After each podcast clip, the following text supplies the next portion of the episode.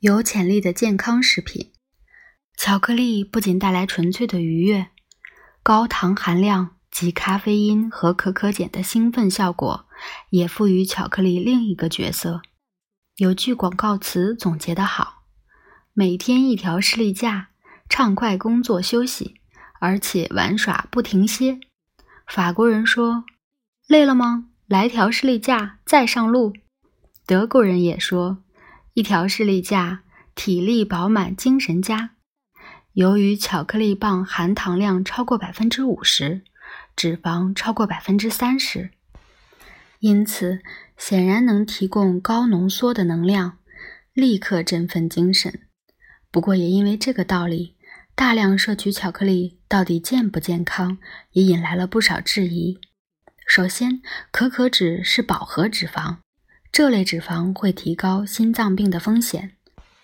不过，进一步研究显示，身体消化饱和脂肪时，会把它转成不饱和脂肪，而不饱和脂肪是良性的。此外，可可粒子含有多种抗氧化剂，但目前对于这些抗氧化剂在人体内的作用还不清楚。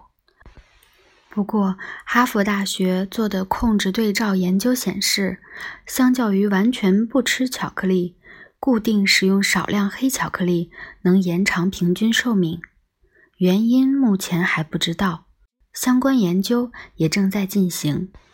当然，食用过量只会造成肥胖，并抵消所有好处。总之，巧克力的功效还未有定论，但撇开摄取过量不谈，专家已经不再认为巧克力有害健康，甚至觉得它有益健康。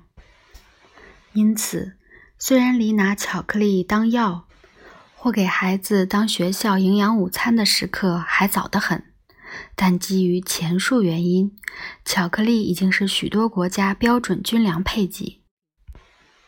巧克力能提供糖分以恢复活力，提供咖啡因和可可碱来刺激大脑活动，补充大量活动所耗损的脂肪，而且它还可以保存数年。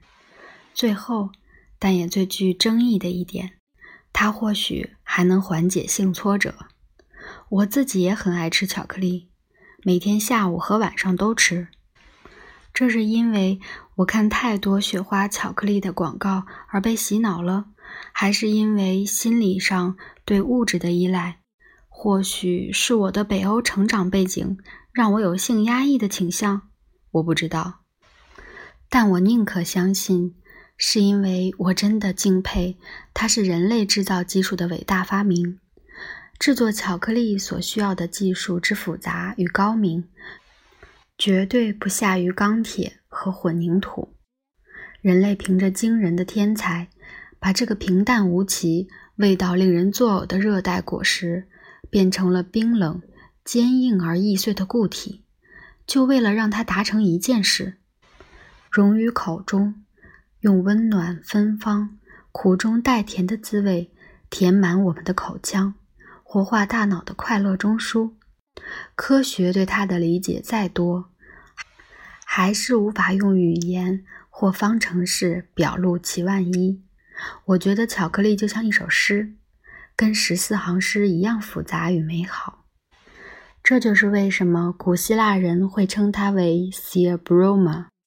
因为巧克力确实恰如其名 s e a b r o m a 的意思就是神吃的食物。